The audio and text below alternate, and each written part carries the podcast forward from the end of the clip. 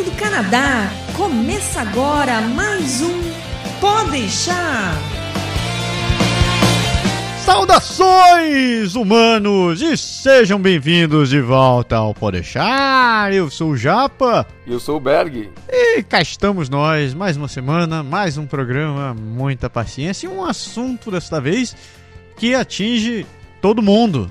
Que... Literalmente todo mundo. Pois é, a menos que você seja um daqueles poucos, poucos felizardos que ganharam na 649. É, queria ser tanto eu. Ai, meu Deus.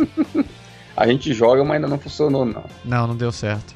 Hoje nós vamos falar sobre salário, a hora do pagamento. Entender como funciona, o que sobra, para onde vai, o que são os benefícios, tudo isso e muito mais. Você vai entender daqui a pouquinho.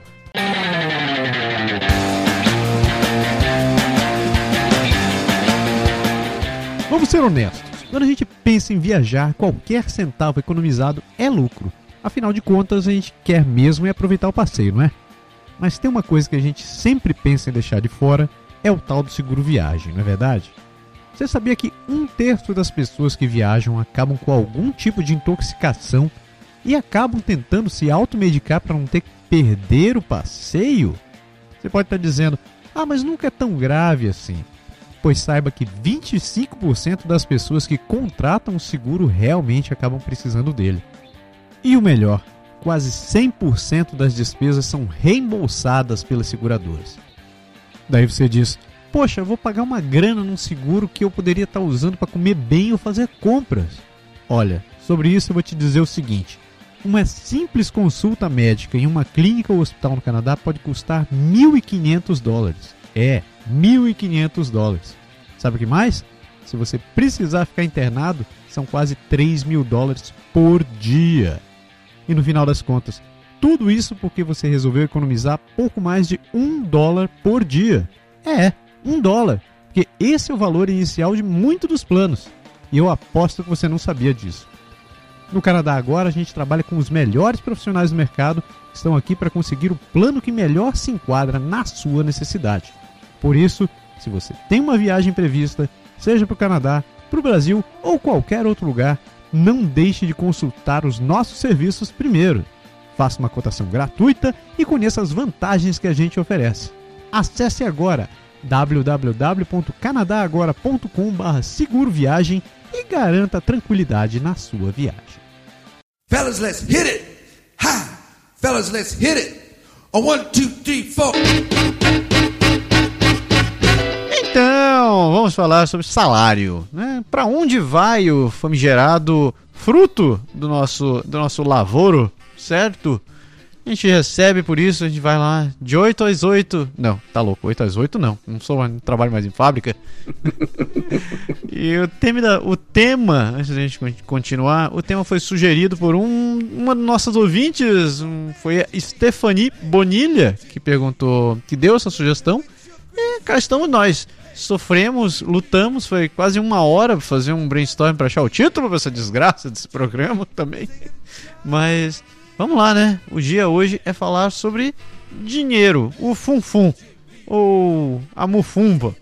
Para onde vai nosso dinheirinho, né, Bergen, meu filho? É isso aí. É interessante que a Stephanie, ela, como eu comentei, inclusive no dia que a gente leu a mensagem dela, que ela deixou a sugestão, do tema, eu falei assim, tem um script pronto de programa aqui praticamente. Então, Stefania, a gente pegou exatamente o que você colocou e deu uma, uma ajeitadazinha para fazer sentido da nossa ótica, do nosso ponto de vista, mas a gente vai responder a, acho que a grande maioria das perguntas em relação ao pagamento, ao salário, como é que essas coisas se desenrolam. Quem dera todo mundo mandasse o roteiro do programa já pronto, assim. Seria bom, né? Uh, vamos começar do básico, né? Porque antes de receber o salário, a gente tem, tem que negociar o que, a gente vai receber, né? Esse é um momento muito, muito estressante para muita gente, né? A gente até no último programa a gente deu uma pincelada sobre isso, dizendo que a gente não é muito acostumado a negociar nossos benefícios no Brasil. Você é sempre mais aquela relação, o patrão fala, você baixa a cabeça e dê graças a Deus que você vai receber dinheiro. E aqui não, né? Aqui você tem muito mais liberdade para poder discutir essas coisas. Por sinal, deve ser um dos poucos momentos que você tem parar e discutir com calma isso daí, né? Então, assim, tem diferença também. Geralmente no Brasil, pelo menos no tempo que a gente estava lá, né? você concorria para um cargo onde o salário era determinado. Né? Então você ia concorrer para um cargo, sei lá, falando de tecnologia da informação, de analista, de programador de alguma coisa, e o salário era, se você era nível 1, custava X, se você era nível 2, pagava Y, e assim vai. Aqui o cargo ele não tem muito esse negócio de nível 1, nível 2, nível 3, assim, até que tem, mas não vai muito por aí. Na verdade, é mais aquela coisa de tenho esse cargo, eu preciso de algumas tarefas que a pessoa saiba fazer, e em função da experiência dela, tem um, um, uma espécie de, de intervalo, né? entre o menor salário daquele, daquele cargo e o maior salário daquele cargo. Dependendo da sua experiência, eles vão te colocar em algum ponto aí no meio desse intervalo. Esse apontamento, esse ponto onde você vai estar, é o que determina o que ele vai te oferecer, não necessariamente o que você vai ganhar, que é daí que você vem a história do da negociação. Se você acha que você vale mais do que estão te oferecendo e você tem argumentos para isso, você tem todo o direito, aliás, obrigação, que é o momento de você chegar lá e dizer, olha, eu acho que você tem que me pagar tanto por causa disso, por causa daquilo. Às vezes tem um fato da pessoa estar tá tentando te tirar de uma outra empresa, né? Você tem um emprego, você é contactado por alguém e o cara fala, ah, venha trabalhar comigo por causa disso, por causa disso, dá aquele monte de vantagem, e aí você vai conversar com o cara. É uma ótima oportunidade para você negociar os salários. O cara te oferece parecido com o que você ganha. Se você vai trocar de emprego, seria interessante que você ganhasse mais. Se você vai ganhar mais, você tem que, você tem que ter uma ideia, o cara vai te oferecer alguma coisa, você vai dizer para ele, ó, eu acho que esse valor para mim não adianta, porque eu já ganho isso, próximo disso. Para mim interessante seria nesse ponto, nesse outro ponto por causa disso, você sabe que eu tenho tais e tais competências, e você faz um pouco desse blá blá blá que não é tão simples assim. A gente falando aqui agora, né, no programa, desconectado do, de uma oferta de trabalho real, é mais simples, mas lá na hora você tem que estar tá bem preparado. Mas é isso. Por que, eu falei que esse lance da negociação é importante? Né? Antes da gente pular realmente para destrinchar o salário, tem uma. Eu acho que tem um meio que um consenso entre as pessoas com quem eu conversei de que o, o principal momento que você tem para discutir quanto você vai ganhar é aqui. Porque depois que você é contratado, as chances de você ter um, uma, um reajuste de salário significativo, pelo menos com as pessoas com quem eu conversei, é muito baixa. O que significa que você entrou para uma empresa, cara, negocie muito bem esse salário, porque é, você basicamente vai ter reajustes da inflação nos próximos anos. E talvez você consiga um pouco mais, tipo 1, 2% de aumento, mas em geral ninguém teve um aumento significativo, a menos que você estivesse trocando efetivamente de cargo, de uma posição realmente é, bem significativa. Agora, se por exemplo você era técnico nível 1 e passou para técnico nível 2, a mudança não é assim tão grande coisa. Então, por isso que eu digo, o, o Berg salientou bem nesse ponto, quando, quando você está numa empresa, você está indo para outra, cara, negocie muito bem o que você vai ter, seja em salário, ou seja nos outros benefícios, porque é, talvez seja babaculhelhéu. Você perdeu aquele único momento que você tinha para dar o jump no seu salário. É, eu, eu nunca vi alguém dizer assim, chefe, já faz um ano que está aqui, eu mostrei que eu sou competente, e eu acho que o senhor, quando me contratou, me pagou pouco. Eu nunca vi. É, eu acho que no final das contas o chefe vai te dizer, bom, você aceitou isso, né? então você não tem mais o que fazer. É, tem, tem inclusive que o pessoal, tem gente que faz salto, né? Tem um cara que, tipo assim, entra no emprego e aí ele ganha, sei lá, vou dizer qualquer coisa, ele ganha 20 mil dólares por ano. Aí ele vai para um outro emprego para ganhar 30, para depois ele voltar porque ele tava para ganhar os 40 que ele queria, entendeu? Que ele não negociou na hora. Assim, às vezes a empresa, as empresas consideram que quando você vai pegar a experiência fora, é como se fosse menos custo para ela a gente formar e você já vem pronto. E você às vezes não tinha uma certa competência que ela queria e depois você desenvolveu isso lá fora e agora você é um profissional que realmente vale vale mais, eles estariam mais dispostos a pagar. Mas resumindo a história, o ponto é exatamente o que você falou. É na hora de você entrar no emprego que você determina o seu salário. Seja no, no meio público, seja no meio privado, é igual nos dois. Se você não negociar ali, você não negocia mais depois. É um, um, outro lance importante é que nessa parte da negociação do teu salário propriamente dito, leve em consideração também o valor dos benefícios que vão pagar, porque às vezes você esteja, você pode estar trocando de emprego, onde digamos você ganha 50 mil em um lugar e naquele lugar você tem um plano de saúde bom e um plano dentário bom. e você está indo para outra empresa e aquela empresa só tem um plano de saúde razoável, ele não tem um plano dentário.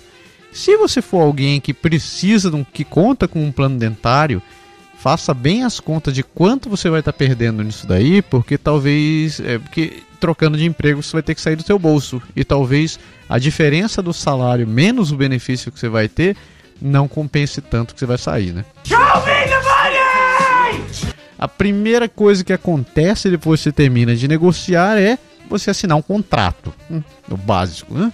E Exato. diferente do Brasil, aqui não tem a tal da carteira, carteira de trabalho.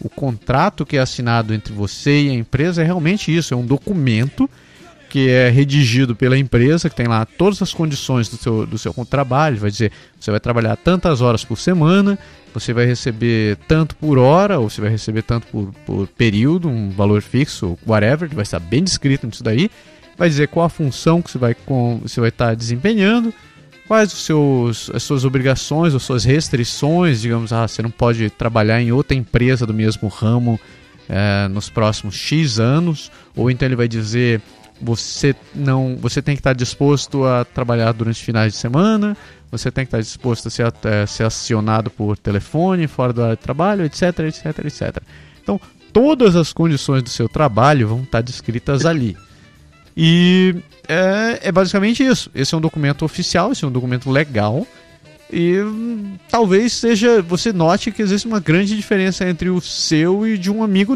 um amigo seu, seu um colega seu, porque o contrato, os contratos são redigidos de pessoa por pessoa. Então, mesmo que eles compartilhem algumas cláusulas em comum, mas os benefícios e as condições que você acertou vão ser específicas de um para um. Eu acho que basicamente, basicamente isso mesmo. Não tem. Assim, você falou de benefício agora há pouco, os benefícios também são descritos no trabalho, como quanto seu tempo de férias, é, todas as cláusulas gerais. É um contrato, é um contrato de trabalho, como acho que no Brasil deve ter também parecido, não, não é tão diferente. E é a mesma coisa no, no tanto no privado quanto no público, tá? Quem vai para o governo é a mesma coisa. Tem um contratinho também lá, tem o seu tempo de experiência. Se você não passar naquele tempo de experiência, a empresa pode dispensar. Tem todo, todas as regras estão ali. O contrato de trabalho, se você se sentir, é, digamos assim, violado ou injustiçado, qualquer fator que você venha a querer negociar, a, a discutir com a empresa, precisa ser levado a um advogado. Então, o advogado vai ter que acionar civilmente a empresa para poder responder por, digamos, sei lá, quebra de contrato dentro desse, dentro desse aspecto. Eu não conheço ninguém. Você conhece alguém que chegou a processar a empresa assim? Tem que trabalhar? Não, não conheço não. Eu sei que tem, eu sei que pode, mas eu nunca vi. Ah, eu acho que o mais comum é o pessoal ir embora e, e procurar outro canto. É, procurar outro canto. Geralmente, o salário ou é anual ou ele é horário e vice-versa. Né? Um se calcula em função do outro. O salário por horário é interessante porque isso você vê muito que o pessoal fala, ah, eu ganho 14 dólares a hora. Ah, mas talvez se eu ganhasse 21 dólares a hora, se eu ganhasse 16 dólares a hora.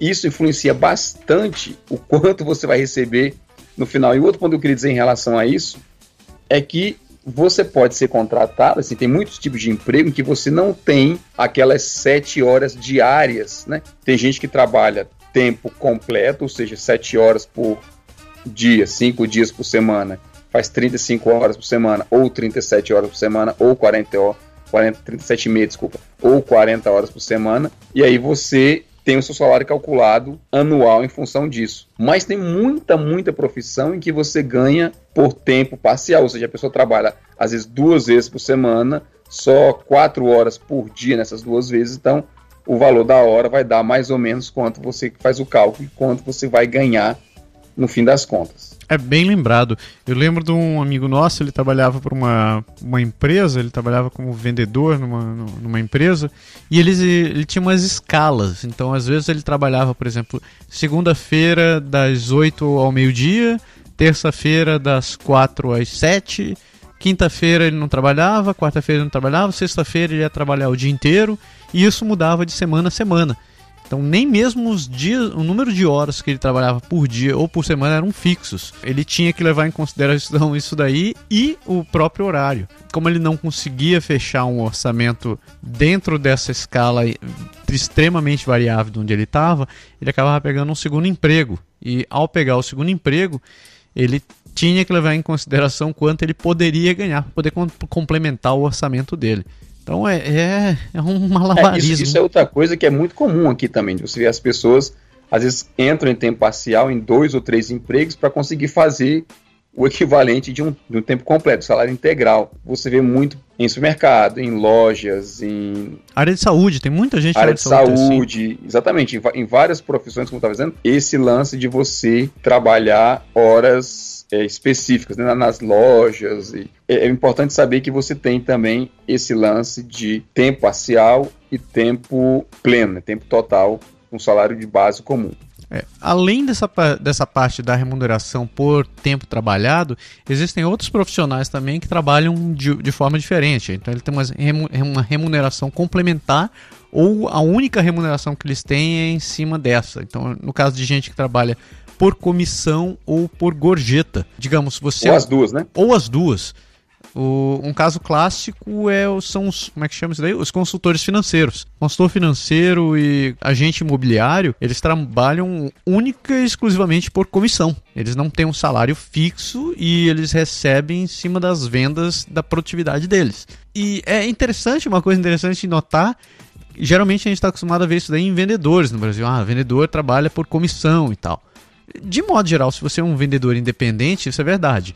Agora, digamos que você seja um funcionário de uma loja, como um vendedor Canadian Tire, ou vendedor da, da, da Best Buy, ou whatever. A sua comissão, inclusive um, um, um ouvinte nosso, o Marcos, que falou isso, ele trabalha numa Best Buy, e ele falou que os vendedores que trabalham na loja, eles recebem salário fixo e ponto final. Não importa se eles venderem mais ou se eles venderem menos, eles não vão ganhar uma comissão extra por causa daquilo ali. Essa é uma outra condição interessante a verificar quando você negocia um trabalho. Né? Talvez você venha considerar, por exemplo, ah, você é o melhor vendedor de sapatos ever do universo nesse lugar, esperando ganhar uma remuneração extra por isso, e o seu contrato simplesmente vai dizer: não, você tem um salário fixo e acabou. Você falou de gorjeta. É uma coisa interessante saber. Geralmente no Brasil, principalmente em restaurante, nessas, nessas áreas onde você tem assim uma gorjeta já clássica, aqui a gorjeta é dada em, em tudo quanto é profissão onde a pessoa te presta um serviço, né? Às vezes mesmo você tá num, numa cadeia tipo McDonald's, tipo Subway, sei lá, numa lojinha que vende café, pouco importa, e o cara te faz o café ali, você paga e deixa um, um, uma gorjetinha. Então, normalmente ela não é especificada e ela não vem automaticamente na conta, na fatura, né? Como como no restaurante no Brasil, que você vai e paga os 10% do garçom ali na hora. Fica a discreção da pessoa. Mas isso, na verdade, é um ponto benéfico, tem gente que dá tanta gorjeta que às vezes você acaba fazendo mais com gorjeta do que com teu próprio salário, né? É verdade, é verdade. Exatamente cadeia de fast food, se você estiver pagando em cartão, por exemplo, a máquina às vezes ela te dá a opção de especificar uma porcentagem ou um valor para essa gorjeta. E às vezes não. Tem aquela caixinha do lado do caixa com, geralmente com moedinha ou com, com umas notas jogadas ali, que é exatamente onde eles esperam que você dê a sua comissão. A gorjeta fica entre 10 e 20%, 20% geralmente se o cara tiver um serviço excepcional, maravilhoso. Alguns restaurantes eu já vi, eles embutem uma, uma gorjeta fixa, uma gorjeta obrigatória no caso de você chegar com um grupo muito grande de pessoas. Então, tipo, oito ou mais pessoas. Alguns restaurantes já acabam estipulando, colocando essa gorjeta fixa na tua fatura. E você não tem muito fazer nesses casos. Para resumir o que a gente falou agora, não tem CLT, é um contrato assinado, o seu salário é negociado em função da sua experiência, do tempo que você tem. O salário pode ser horário ou anual, ou então você vai ter a comissão e as gorjetas Dê uma olhada no link na descrição desse programa. Tem um link para um artigo que a Andrea, Andrea Zotelli, escreveu sobre como procurar emprego. Se você tiver nesse, nesse problema, nesse, nesse momento de ficar procurando emprego, ela conseguiu resumir bem alguns pontos muito interessantes que ajudam pra cacete você ficar procurando emprego por aqui. Show me the money! Em termos de recebimento do salário, como é que fica essa história? O salário ele é pago por mês regra geral, não, né?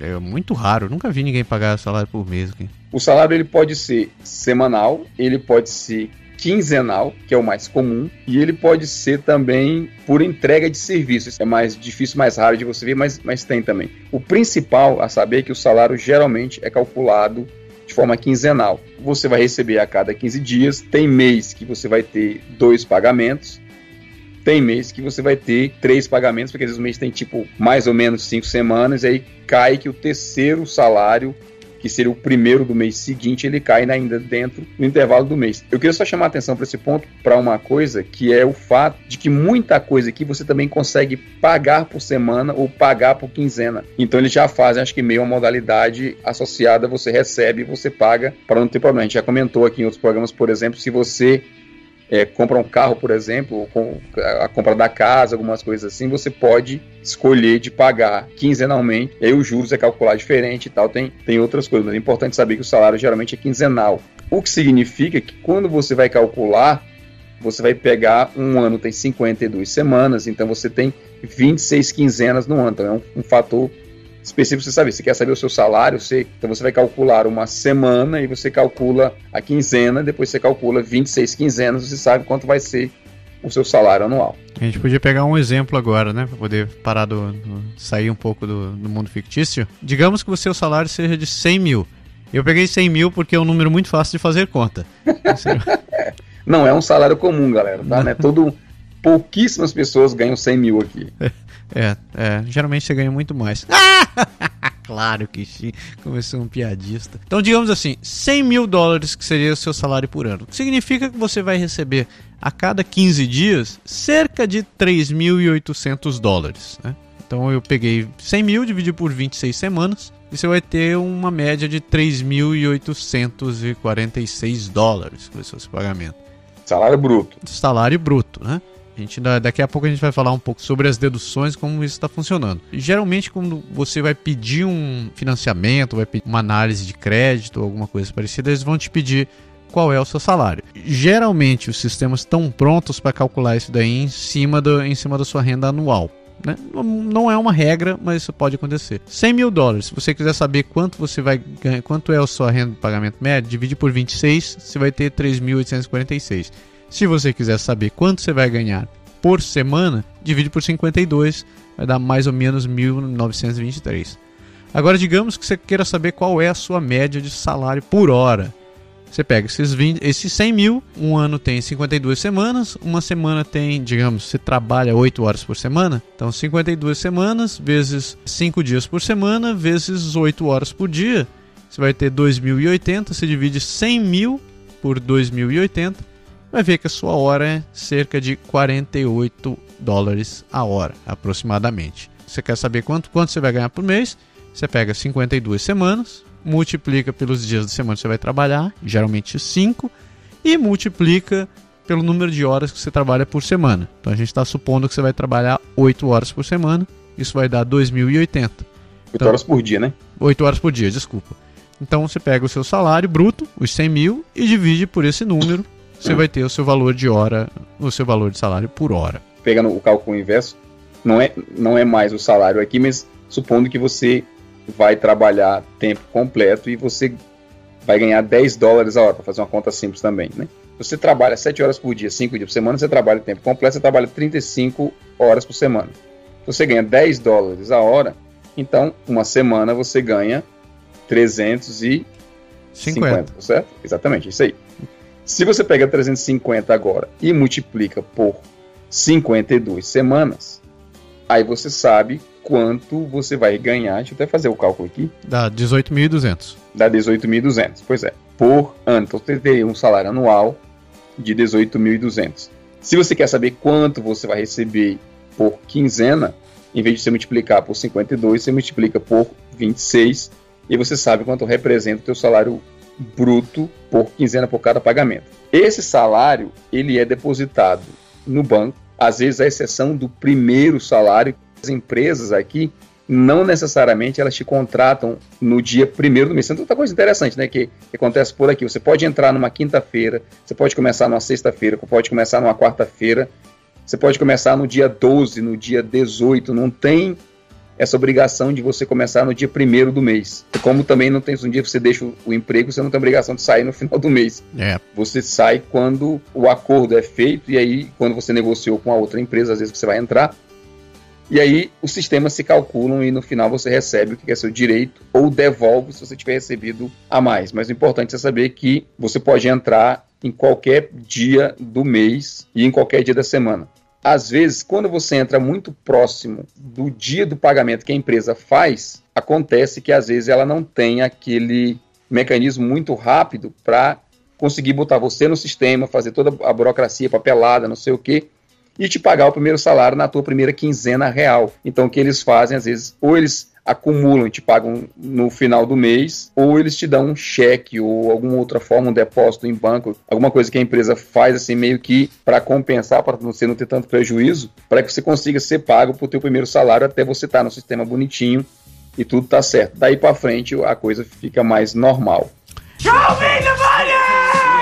É muito raro acontecer, acontecer da empresa também te exigir que você tenha uma conta em um banco específico de modo geral, é qualquer lugar que você tenha conta, desde que você tenha uma conta de banco válida, é, eles vão poder depois eles depositam seu dinheiro lá. Isso faz parte do, do, do, formulário que você preenche. Geralmente, quando você vai assinar o seu contrato, eles te dão, eles pedem algumas informações e uma delas é exatamente esse lance da tua conta bancária para que eles possam fazer o depósito. Você falou que não é obrigatório, mas alguns, algumas empresas têm já determinado o banco que elas fazem, assim, que é o, que é o padrão e o governo, por exemplo, no caso aqui do Quebec, por exemplo, é o Banco de Jardin, que é o banco do principal. Geralmente eles pedem para você ter uma conta e no Desjardins para poder fazer o pagamento. O último fator que eu tenho para falar sobre salário é que às vezes, geralmente os dias de pagamento coincidem ou com o primeiro dia do mês ou com o primeiro dia útil do mês. E a mesma coisa vale também para o segundo pagamento. Tem empresas que pagam sempre no dia 1 no dia 15, tem empresas que pagam no dia 15 no dia 30, tem empresas que passam, pagam na primeira segunda-feira útil do mês, tem dia, empresas que pagam na última sexta-feira útil do mês e por aí vai. Então, não, como o Berg falou, não tem uma regra assim, para o dia do pagamento. Mas como... Não, não tem não. O meu, o meu, por exemplo, hoje no governo, ele é nas quintas-feiras. Caraca, que zona! É, é nas quintas-feiras e assim, cara, uma vez cai dia 14, outra vez cai dia 17, outra vez cai dia 20 e tanto, não tem, é cada duas semanas, claro, é quinzenal, não tem essa. Então, você sabe, assim, a gente, no começo do ano, a gente recebe um calendário já, é um calendário anual, um calendário comum, e ele vem pintadinho, bonitinho, todas as quintas-feiras nas quais você vai ter um pagamento. Que coisa amiga. Pô, isso é legal. Então você já se prepara, assim, para fazer suas. E é até interessante, porque eles pedem, quando você vai fazer compra, que você vai fazer algum tipo de financiamento ou de alguma coisa, para você ter em mente essa data, essa quinzena do contra-cheque, para você pendurar o seu, a sua prestação do, do financiamento ou alguma coisa colado para você ter menos impacto direto, entendeu? Faz sentido, faz sentido. Show me the money! E agora vem a parte que sempre dói em todo mundo, né? As, tal, as tais das deduções. Que é a parte que sempre dói, porque você olha assim, é igual a mesma coisa quando você vai fazer compra. Você chega num lugar, você olha assim, nossa, uma televisão por apenas 100 dólares, que legal! Aí você se esquece que tem as malditas taxas que você tem que pagar em cima daquilo que não está anunciado em cima do valor. É, Exato. É a mesma história em cima do salário. Você olha assim, o cara te diz, não, vou te pagar 100 mil dólares por ano. Você, caraca, 100 mil é grana pra cacete, estou muito feliz, vou comprar uma casa no primeiro ano. Claro, bonitão. É, você esqueceu da parte dos, do, das deduções. E as deduções geralmente te fazem chorar. E chorar mesmo. É, isso talvez seja uma das coisas que é, que é mais diferente no, do, do Brasil, né? Porque no Brasil, geralmente, dedução é associado a imposto de renda. Yep. Aqui, não vou dizer que é diferente. Aqui também, obviamente, tem o imposto de renda, tem um bocado de outras deduções, tem até benefício que você recebe, que parte dele é deduzido no salário, tem aposentadoria, tem um monte de. Também a gente vai falar, fazer uma listinha aqui, tem um monte de coisa, mas é importante você saber que, na média, você vai pagar entre 25, 30 até 45% do seu salário na fonte. Eu concordo, teu salário pode acabar sobrando dentro dessa faixa, mas isso depende muito da província também. As províncias elas têm a liberdade de mais ou menos definir quais são as suas faixas de imposto em cima dos salários. Isso geralmente causa uma dor de cabeça miserável, não só para brasileiros, mas para canadenses também. Principalmente quando você está pensando em trocar de província, ir para um lugar e para o outro. Eu estou aqui com a base dos impostos. Nossa, isso daqui vai ser interessante. eu estou aqui com a base dos impostos. Eu vou pegar um exemplo aleatório do que seria a gente tentar trabalhar em um determinado lugar aqui e ver quanto é descontado de um lugar para outro. Lembrando que a melhor opção para você saber isso daqui é conversando com um contador. Uh, tem vários sites, a gente tem uma, vai deixar uma lista aqui no programa também. Tem vários sites que você pode fazer algumas simulações, mas se você quiser ter certeza disso daí, a melhor, a melhor opção é falar com um contador. Então vamos pegar o, o mesmo exemplo dos 100 mil dólares do cara de agora a pouco, né? E digamos que ele esteja morando em Quebec. De modo geral, você mora em Quebec, você vai ter descontado seu, seu imposto provincial e o seu imposto federal. Esses dois dão mais ou menos 30 mil dólares. Só esses dois. Então, daqueles 100 mil que você esperava ganhar, 30 mil já foram para o governo federal e já foram para o governo provincial. Então, aí você já está em 30%. Então você já tem 30%. Além disso, o Quebec, de modo geral, ele tem também o insurance parental. Eu não sei nem como traduzir isso daqui. Seguro parental, é. O seguro parental. O seguro parental é aquilo que você paga para você ter o direito a passar um ano sem trabalhar cuidando do filho. Grande benefício que a gente tem aqui é do lado canadense. Isso varia, mas para esse caso do, desse cidadão que ganha 100 mil, foi mais 390 dólares a menos. Aí você tem que pagar também o seguro seguro desemprego. O seguro desemprego está mais ou menos 760 dólares nesse caso. E aí também tem o tal do CPP, que é o plano de pensão do Canadá, que para esse cidadão aqui foram 2.630 dólares. Então, somando todos os, descontos, os descontos, os, dos 100 mil que você tinha de salário, sobraram 65.900. Foi um des... Eu disse, caiu na casa dos 40% mais ou menos, né? Pois é. Você teve uma média de 34%, mas a, a, os impostos marginais são cerca de 45,7% em cima desse cidadão. Lembrando que aqui a gente só está falando dos descontos obrigatórios. Exato, tem muita coisa ainda que pode ser descontada. Por exemplo, você, às vezes para a empresa que você vai trabalhar, eles é, para você ter direito a um determinado benefício, você tem que pagar uma quantia X. Então, dentro daquela quantia já vai entrar ali. Se você tiver quiser descontar vale transporte, a empresa também pode descontar o seu passo de transporte também por ali. Então o desconto vai lá também. E por aí vai. Um exemplo bem clássico disso é o plano de saúde complementar. Então, às vezes a pessoa fala assim: o plano de seguro dentário, por exemplo, você tem direito a ir ao dentista algumas vezes por ano, ou, ou plano para exame de, de, de, visão e algumas coisas assim, uhum. ele custa, sei lá, 3 mil dólares por ano. Obviamente a empresa não vai fazer, fazer você pagar 300, na média, 300 dólares por mês. O que ela faz é que ela deduz, sei lá, 100 dólares do teu salário e o resto é ela a empresa que oferece para você, mas aí o teu salário deduz esse valor para você ter o direito ao benefício. Então, parte do, do benefício é custeada pelo empregado e parte do benefício, a maior parte, custeada pelo empregador. Outras províncias, por exemplo, em British Columbia, você tem que pagar parte do seu seguro de saúde provincial também no seu salário. Além do benefício do, do seguro saúde que a empresa possa estar te dando, você já tem a obrigação de estar tá pagando parte do seu salário para o sistema de saúde local. Só para fazer uma comparação aqui, por exemplo, entre a diferença de salários entre províncias, eu vou pegar esses mesmos 100 mil e fazer o cálculo para Alberta. Então, a, o cara que trabalha em Alberta e receber um salário de 100 mil, ele vai ter um salário líquido de set, mais ou menos 72 mil. Quase 30% de desconto. Né? Isso. Isso porque a província de Alberta tem uma taxação diferente da província de Quebec. Óbvio, a gente não vai entrar em detalhes aqui dos benefícios que uma ou outra oferece, mas isso, isso é uma questão que você tem que levar em conta também. Então, quando você estiver pensando em trocar de província por conta de salário, faça o cálculo em cima de quanto você vai ter de salário líquido e verifique também as diferenças de benefício que você vai ter de uma província para outra. Falando um pouco daqui da minha realidade, eu estou em Ottawa e tem muita gente que mora em Gatineau, que é do lado de Quebec, e vive se perguntando: putz, vale a pena eu, eu morar em Ottawa? Vale a pena eu morar em Quebec? Onde vale a pena morar porque, por causa dos descontos, etc, etc. E essa é uma questão que você tem que levar muito em consideração. Show me são duas aposentadorias, na verdade, que você paga, né? Você pode pagar. A primeira que é recolhida obrigatoriamente, que é a do governo, que é essa aposentadoria que a gente já falou até em outros programas, que ela no final da sua vida, quando você terminar, você vai receber em torno de uns 850, 900 dólares por mês de aposentadoria, que não é tão diferente do Brasil. Então não é, não é um grande plano de exemplo, é um plano mínimo. E eles sempre dizem que, obviamente, esse dinheiro não dá para você viver. Então eles sugerem que você use aposentadoria mista do governo, que é, assim, em francês eles chamam de RE.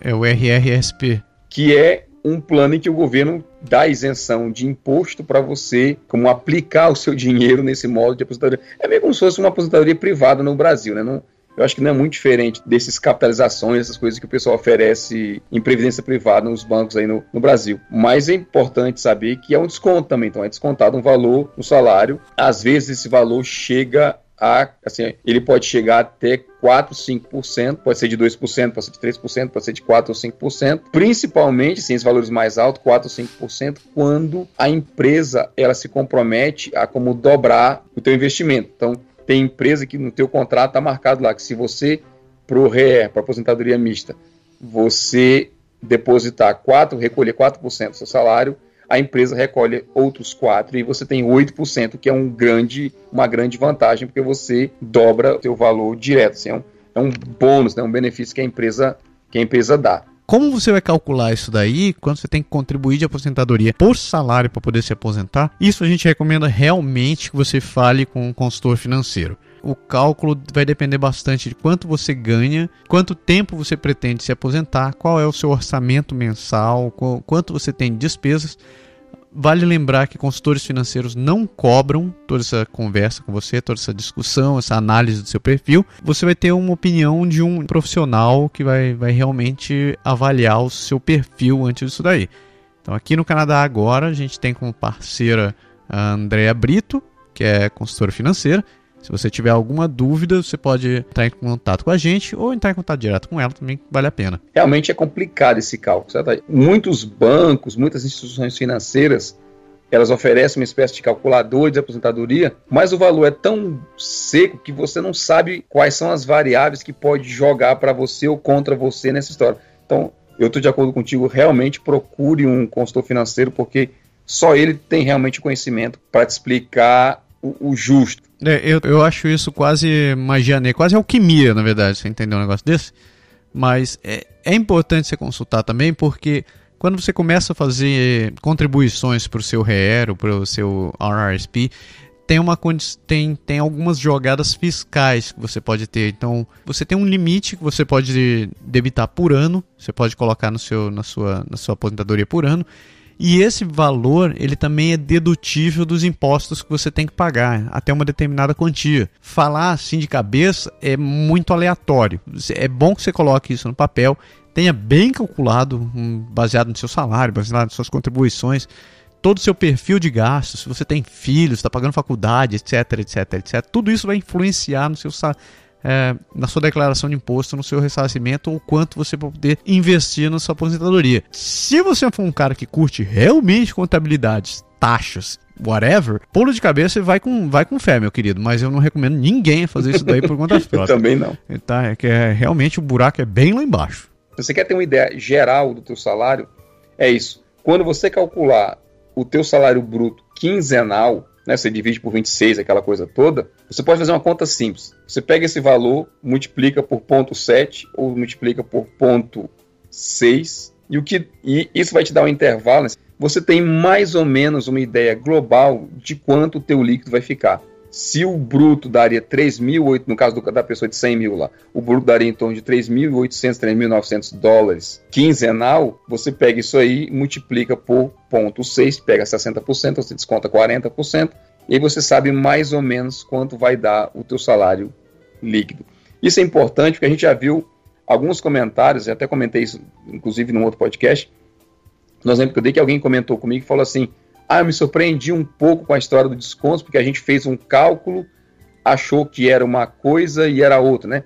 Um caso bem mais fácil de você entender, de você calcular, é o exemplo, eu gosto dos exemplos de 60 mil, que é um salário médio, muita gente ganha esse, esse salário, assim, médio para alto, né? Uhum. Muita gente ganha esse salário por aqui, e o cara fala assim, ah, vai te pagar 60 mil por ano, cara, beleza, 5 mil por mês. uhum.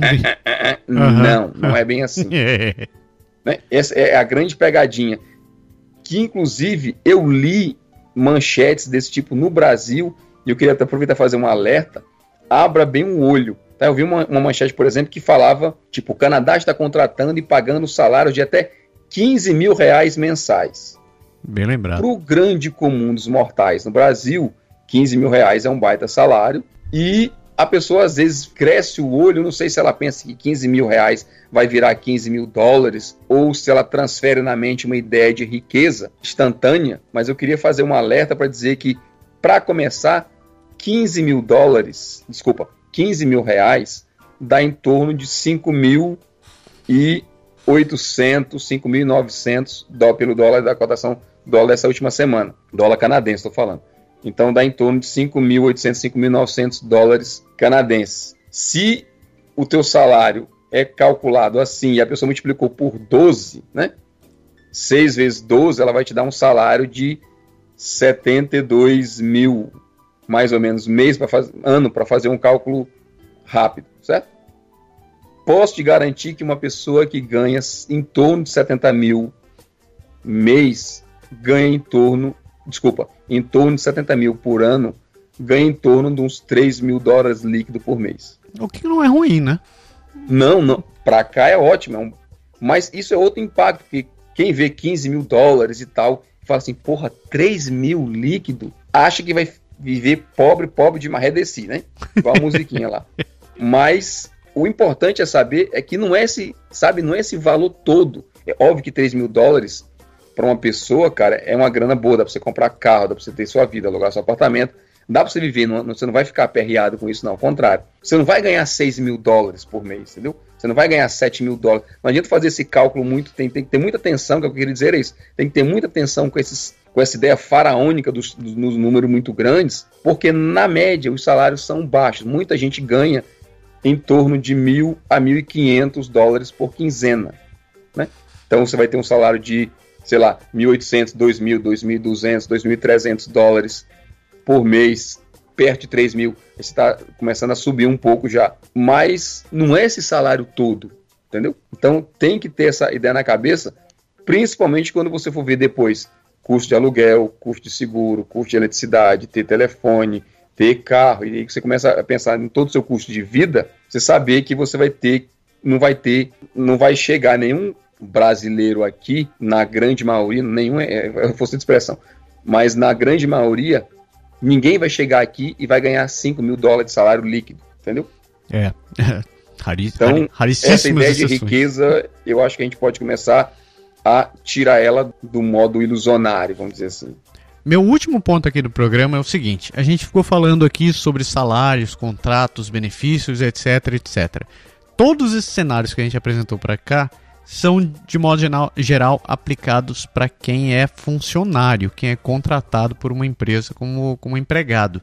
Exato. Existem outras opções de, de você trabalhar também como pessoa jurídica, você abrir a sua empresa e trabalhar pra, prestando serviço para uma determinada empresa. Isso daqui é, é um modo de trabalho comum que existe por aqui, mas a gente não abordou porque, acredite, tem muitas opções em cima disso daí. Para começar, existem no mínimo três tipos de empresa que você pode ter para poder começar a prestar serviço. E cada uma tem uma característica diferente. É, existem diferenças fiscais, contratuais, custos e etc, etc, que a gente não ia conseguir abordar dentro desse programa. Então a gente está montando já um, um, outro, um outro esquema, um outro roteiro para um outro programa. A gente vai falar especificamente como é trabalhar com pessoa jurídica aqui. Com alguma sorte a gente vai conseguir trazer um contador, porque eu comecei a ler isso daqui começou a me dar dor de cabeça. preciso que alguém me explique esse negócio com calma, cabeça não processa mais. Então, é, eu sei que eu andei conversando no pessoal lá do nosso grupo no Facebook, o meu Canadá é agora, e mandei, pedir, mandei pedindo perguntas e sugerindo, pô, eu queria saber como é que funciona com o PJ. A gente pede desculpa que a gente não atendeu nesse programa, mas realmente o tema é longo, ele é, é, ele trabalhar como, como pessoa jurídica que tem um pouco mais de nuances do que tem no Brasil e a gente não queria trabalhar de maneira superficial. Então, próximo programa. Vai dar um programa só disso, né? Vai dar um programa só disso. É isso daí. Beleza? Beleza.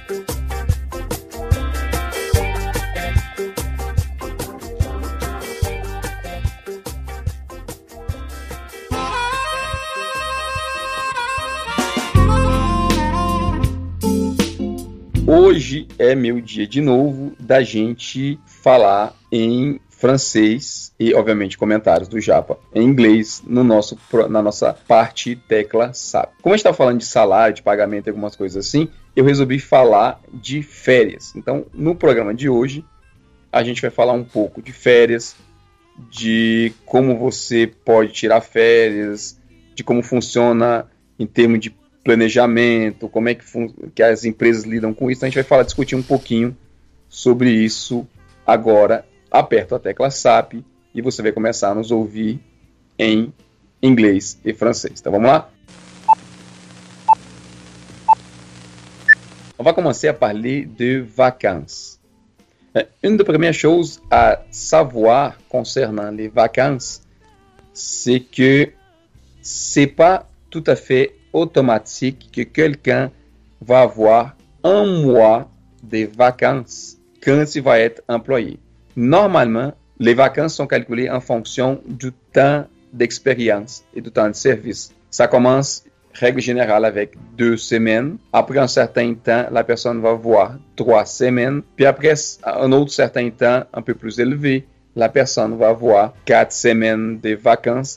Il y a certains emplois, certaines modalités qui permettent d'avoir, je dirais pas une cinquième semaine, mais 22, 23 jours de vacances un peu plus que les 20 jours ouvrables qu'on est habitué à apprendre. Actually, I know some companies that don't actually have a limit for vacations. Like you can take as many days as you want per year. L'important, c'est que je peux donner une moyenne quelqu'un qui a 8 ans d'expérience, 10 ans d'expérience, que j'imagine c'est à peu près la moyenne des Brésiliens qui émigrent ici au Canada, normalement, cet temps est déjà admissible pour avoir 4 semaines de vacances, donc un mois de vacances. Les vacances, dans la majorité du temps, sont prises, sont demandées pendant l'été. Vu que c'est la période plus chaude de l'année, euh, l'école des enfants arrête deux mois en vacances, fait que les parents fait que les, employés, en effet, ils profitent eux autres aussi pour en prendre ses vacances. Un facteur intéressant, c'est que les vacances, quand tu as deux semaines ou trois semaines ou quatre semaines de vacances, vous n'êtes pas obligé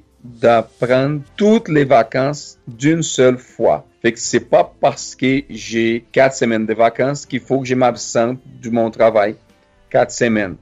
Il y a plusieurs personnes, c'est très normal, c'est très commun ici que les personnes sortent, par exemple, deux semaines dans une période, puis après ça, elles sortent deux autres semaines dans une autre période, quelqu'un qui a quatre, semaines de vacances, ou même des personnes qui sortent deux semaines à un moment donné, puis après ça, elles sortent une semaine, puis après ça, elles sortent une autre semaine. Fait qu'il y a des personnes qui sont en vacances, par exemple, en juin, juillet, août, puis après ça, sont en vacances en septembre, puis après ça, sont en vacances en décembre ou en novembre. La période, par exemple, de la fin de l'année, on a déjà parlé de ça en portugais dans d'autres podcasts ici. Euh, normalement, en décembre, il y a la période de Noël, dernière semaine et demie ou même deux semaines, dépendamment de l'emploi, du mois de décembre, sont congés.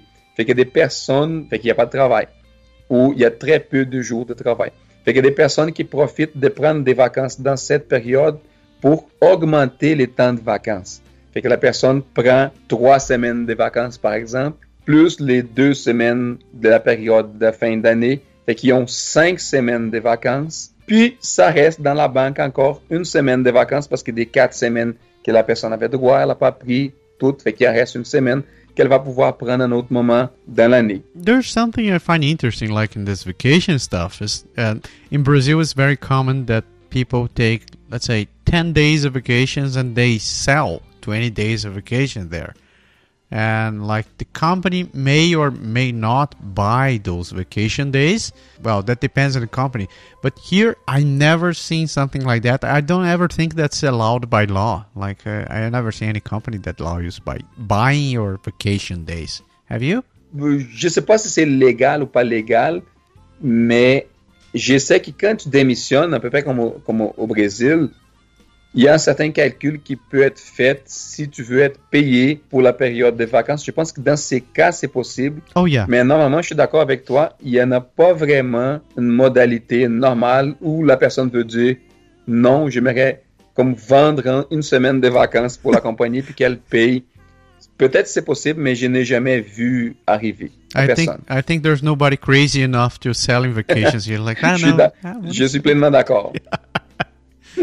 d'accord. L'autre facteur important, l'autre chose importante pour les vacances, c'est par rapport à la planification de quoi tu vas faire avec tes vacances. Une chose, c'est pas nécessairement sur les vacances les sujets, mais une chose super importante, c'est que tout ce que tu veux faire dans ta période de vacances, normalement, doit être planifié au moins 3-4 mois d'avance. Les Canadiens, même les Québécois en particulier, ils sont très axés sur avoir tout qui fonctionne parfaitement. Donc, c'est la pratique, c'est, l'habituel ici, que les gens vont, en bon français, comme ils disent ici, vont booker leur voyage de vacances, l'hôtel, les billets d'excursion ou les choses qu'ils vont aller regarder, le théâtre, ou peu importe ce que tu vas faire, si tu vas voyager dans un autre pays ou si tu vas dans une autre province canadienne, normalement, tout est comme réservé beaucoup, beaucoup d'avance. Fait que les personnes qui décident de partir en vacances puis qui veulent tout de suite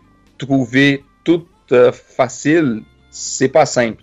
Je donne un exemple, Walt Disney par exemple. Si quelqu'un décide que dans deux semaines elle va aller dans Walt Disney, il y a des très fortes chances que la personne trouve seulement les forfaits, les valeurs plus chères, qui va payer plus parce qu'il n'y a pas réservé vraiment beaucoup d'avance. Un autre bon exemple, c'est les billets d'avion. On sait, par exemple, moi, normalement, quand je veux aller au Brésil en vacances, j'achète mes billets autour du mois d'avril, même si je veux aller en décembre, parce que c'est la période où les billets sont moins chers. Si on laisse proche du temps normal, ça va finir par pas coûter beaucoup plus cher. Fait qu'il faut vraiment planifier bien, puis anticiper, puis savoir vraiment prendre d'avance les choses parce que avec toi, principalement pendant l'été, pendant la période chaude, les Québec au complet, par exemple, si je parle de mon cas ici, ils vont partir en vacances. Fait que partout, ça va être comme plein de monde où les hôtels ou, les réservations vont être plus difficiles. As-tu des commentaires par rapport à ça?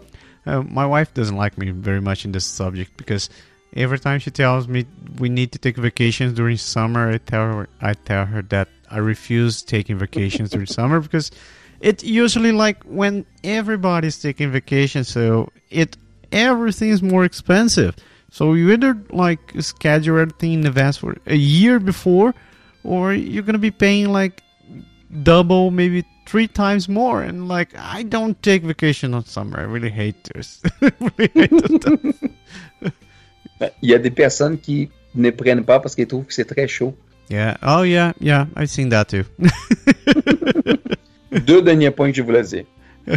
On a parlé de vacances de deux semaines, trois semaines ou quatre semaines. Mais qu'est-ce qui arrive si la personne décide de prendre, par exemple, deux mois de vacances? Bon, la première chose, c'est qu'il faut que tu négocies avec ton employeur pour dire, par exemple, euh, je vais aller au Brésil, puis je vais visiter ma famille, puis j'aimerais vraiment passer deux mois là-bas. Normalement, ici au Québec, les gens sont très sensibles à l'immigration. Fait que je connais beaucoup de cas où c'est autorisé, il n'y a pas de problème. La seule chose fait que tu ne seras pas payé par les deux mois, par les deuxièmes mois, pardon, que vous avez fait. Si quelqu'un a quatre semaines de vacances puis décide de prendre huit semaines, passer deux mois au Brésil, fait qu'il va finir par faire ce qu'on appelle ici du sans solde. Fait que tu ne seras pas payé, tu peux sortir, l'entreprise t'autorise à s'absenter sans qu'elle te mette dehors après pour absence injustifiée, mais elle ne te paye pas. Fait que c'est toi qui vas devoir composer avec tes dépenses, autant au Canada que au Brésil, par exemple, dans, dans, la place où tu vas y aller. Puis vous finissez par payer pour ça, mais il n'y a pas nécessairement trop de problèmes. Fait que c'est un affaire qui, je trouve, très positif parce que souvent on voit les cas où que la femme, par exemple, elle a accouché, elle a eu son bébé, puis vu qu'elle est un an en arrêt de travail, ou 10 mois, ou 6 mois en arrêt de travail, la brésilienne, il y en a beaucoup qui préfèrent d'aller au Brésil, puis rester avec la famille deux mois, trois mois. Puis les pauvres maris qui restent tout seuls, des fois, ils décident aussi, lui, de dire, ah, j'aimerais aussi profiter puis passer peut-être pas deux mois, mais 45 jours à place de, des 30 jours. Fait que ça finit qui est comme deux semaines de plus, qui seront pas payées, mais les entreprises, elles t'autorisent à, à le faire. Yeah, good point. Like, uh, yeah, you mentioned about like um, giving birth and taking vacations. I know a lot of people that used to take like, uh, um, well, they take vacations together. So they, at the same time that they have the license for like maternity leave, they also take conjugated vacations with that maternity leave. So, it in general, if they have like uh, I don't know three months or three weeks of vacations, uh, uh, three weeks vacations plus the three months of maternity leave, they put it all together just for enjoying the time. So yeah. C'est ça. Fait que voilà pour aujourd'hui, c'était mon, mon sujet de cette émission. Maintenant, je pèse sur la touche SAP à nouveau e a gente volta a falar em português, porque a gente tem mais uma parte interessantíssima do programa a vos apresentar. Vamos lá.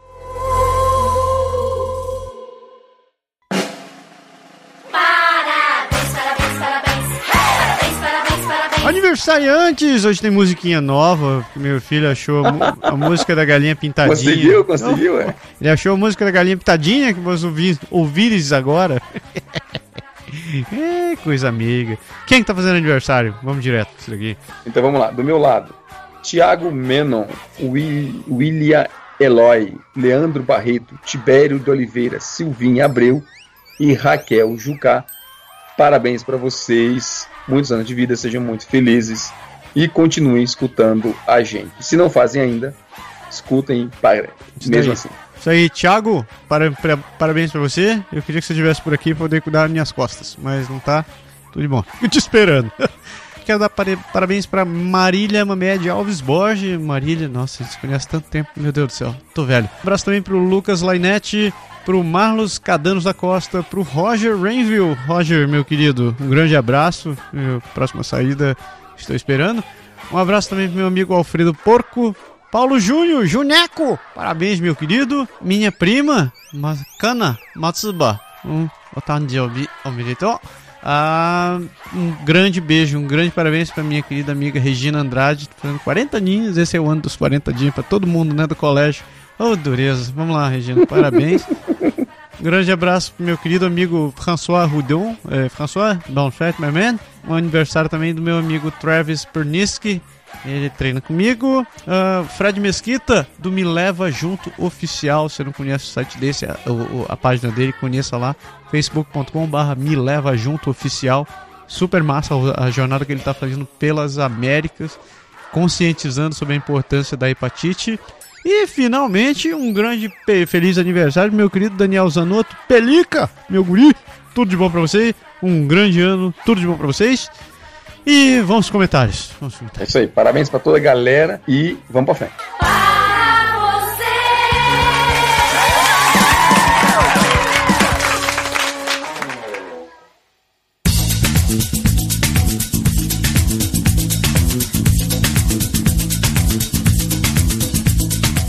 Meu Deus do céu. Duas mensagens, mas são duas mensagens bibliote... bibliotecárias, bibliotequistas. Não, a primeira nem tanto, a segunda um pouco mais. Obviamente vou pegar a menor e vou deixar a maior para você, Filho que é o nosso narrador oficial. Tá aqui, vai. então vamos lá. Rodrigo Patrizzi comentando sobre o programa 147. Você ainda é brasileiro. Rodrigo, obrigado. Rodrigo, realmente ele comenta a grande maioria dos nossos programas. A gente não pode ler todos, a gente faria só um programa do Rodrigo, mas obrigado. Por, continue escrevendo, não pare não, que é muito bom. A gente vai lendo e vai escolhendo aí o que a gente pode trazer para cá. Então, falando do programa 147. Saudações Canadian. Esse é um tema que sempre aparece nas minhas rodas de bate-papo. Sempre bom falar dele, aliás. Já morei fora um tempo e tinha vontade de voltar. Até porque saí com 17 anos. Fase boa para se morar no Rio. Uh. Mas essa sensação de estar no lugar errado sempre me acompanhou nunca mais consegui me sentir tranquilo com tudo que acontece no Brasil. Berg, sobre a professora, minha opinião é que não devemos ser bitolados em relação às regras, mas precisamos ter muito cuidado na quebra da regra para não abrir precedentes. Já ouviu falar na teoria da janela quebrada? Acho que vai muito nessa linha. Valeu, galera. Vida longa e próspera. Só um pequeno comentário, acho que é exatamente isso, Rodrigo. O pessoal aqui segue muito essa regra de não abrir os precedentes. Então, eles querem realmente que a coisa funcione, existe um padrão, um procedimento, então a galera realmente segue aquilo ali, eles tentam não abrir muito para isso. Isso daí, a segunda mensagem, meu Deus do céu, a segunda mensagem é da Ana Lise. Ela escreveu em cima de um texto, não foi nem um programa, foi um texto que a gente tem publicado, onde falam sobre as sete atitudes brasileiras que dificultam a vida no exterior. Uau, vamos lá. Primeira análise é a seguinte: Gostei da leitura. Não vejo dificuldade em compreender isto e acho engraçado ter que falar o óbvio, mas sei que às vezes se faz necessário. Sinceramente, não me importa que falem mal do Brasil e do local no qual vivo. Pelo contrário, eu concordo. Tenho um mínimo de, de discernimento para saber que o nosso país está cada vez pior e a culpa, apesar de cair sempre em cima dos governantes, também é da população que, em geral, é tão corrupta quanto o governo. O que acontece quando algo dá errado é perguntar o porquê deu, se algo é corriqueiro no local, coisas do gênero. Algo importante saber a raiz do problema porque você fica mais por dentro do contexto político e muitas vezes histórico da região. Mas o tom não é bem na crítica negativa, mas sim de curiosidade. Outro ponto é que eu acho triste crescer ouvindo que se deve estudar para não se tornar faxineira ou gari ou comentários do gênero. Fico feliz em dizer que cresci ouvindo que eu deveria estudar para melhorar a vida dessas pessoas que muitas vezes não tiveram a mesma oportunidade. Bom pensamento. Estudar porque o estudo é uma ferramenta que pode poupar esforço físico e que na nossa cultura é bem mais remunerado, o que facilita a vida da gente. Aprendi que toda forma de trabalho, seja ele físico ou mental, dignifica o ser humano e pode trazer a sensação de satisfação ao ter seu serviço bem feito. Oh, outro bom pensamento, né? Concordo por cima. Não, para dizer que tem muita gente que tem muito dinheiro no Brasil que veio do nada e nem teve tanto acesso a estudo, mas soube, assim, foi inteligente o suficiente para aproveitar as boas oportunidades, ou teve boas ideias e acabou fazendo fortuna e criando impérios. É bom também lembrar que tem gente que tem muito dinheiro, não só no Brasil, que não tem exatamente muitos escrúpulos dos bons, bons valores, né? O que também. Quer dizer que dinheiro não forma porra nenhuma. Ah, ela continua dizendo: é triste saber que as pessoas pensam, as pessoas pensem diferente. Muitas pessoas. É que muitas pessoas pensam diferente. Acho engraçado a cara de surpresa que as pessoas fazem quando descobrem que eu estudo engenharia em uma universidade federal só porque eu trabalho numa loja de cama, mesa e banho durante as férias. Horas. É, realmente, sem comentários. É uma forma de ganhar dinheiro e me ajuda com uma parcela das despesas no resto do ano. Só não trabalho durante todo o ano porque o curso é integral. Como se não bastasse, eu noto que as pessoas mudam comigo ao descobrirem os lugares que estudei e onde estudo. Elas se tornam mais educadas e pacientes. Curioso, né? Basear a vida em cima do que você faz. Ah. É, é muito aquele visual, às vezes, também, né? A pessoa. Sabe aquela coisa de que você vê uma pessoa que entra de terno e que a pessoa entrou de terno, ela deve ser o cara mais competente, mais inteligente, mais rico e mais tudo, entendeu? Sim, é, é ficar julgando pelas aparências ou pela tua uhum. origem, né? É, pode crer. Ah, continuando, ela diz: Algumas chegam a ficar sem graça e me pedem desculpas. Nunca precisei disso para tratar alguém bem. Penso que as pessoas merecem o devido respeito e os mínimos de cordialidade. Pode parecer chato, mas acho muito legal reservar alguns segundos do seu momento antes de efetuar o pedido para dizer bom dia. É, eu vou mais além, eu costumo dar bom dia para todo mundo igual. Eu acho que não tem problema de quem a pessoa seja. O meu bom, dia, vai, meu bom dia vai ser igual pro do faxineiro ao presidente, vai ser o mesmo, vai ser o mesmo bom dia. Ah, ela continua dizendo: as palavras licença, desculpa, por favor, bom dia, obrigado, não mordem e faz bem para quem vive e para quem ouve. Eu vejo que a maioria das pessoas não sabem o significado da palavra oportunidade. Concordo. Eles pensam que por terem mais oportunidades são melhores que os demais. Isso é algo muito bizarro. Fico feliz que em saber que em outros lugares as pessoas. Ah, peraí. Fico feliz em saber que em outros lugares as pessoas entendem isso. Sabe, você não precisa estar sorrindo todo o tempo, mas você deve sim ser educado. Lembre-se que o mundo não gira em torno das nossas necessidades e que você não é o único ser amaldiçoado na face da Terra, fadado a ter problemas. Todos nós temos problemas e se você não está sabendo lidar com eles, então procure se consultar com algum profissional capacitado. Não joguem suas frustrações nos outros Se não te faz feliz consigo mesmo, então faça algo para mudar. Não é justo colocar para fora todo o seu mau humor nas pessoas ao redor que nada tem a ver com. Ca caralho, não, olha.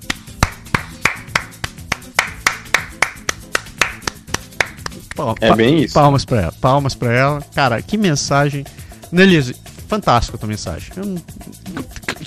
Tá aí, sem palavras. Tá fantástico. Tanto é que mereceu, a gente trouxe aqui pro ar, né? Sensacional, sensacional. Obrigado mesmo. Muito obrigado pela muito obrigado pela mensagem. Se vocês também tiverem outros tapas na cara na sociedade como esses aí, ou só se quiserem comentar, fazer críticas, sugestões, como foi o caso da nossa querida Stefania, que mandou o roteiro do programa dessa vez. Eu não vou achar nada ruim se vocês quiserem mandar esse negócio já pronto. É fantástico. Escreva para o contato, arroba, pode deixar, ah, contato, arroba canadagora.com ou vá no nosso Facebook, etc. Você sabe como falar com a gente.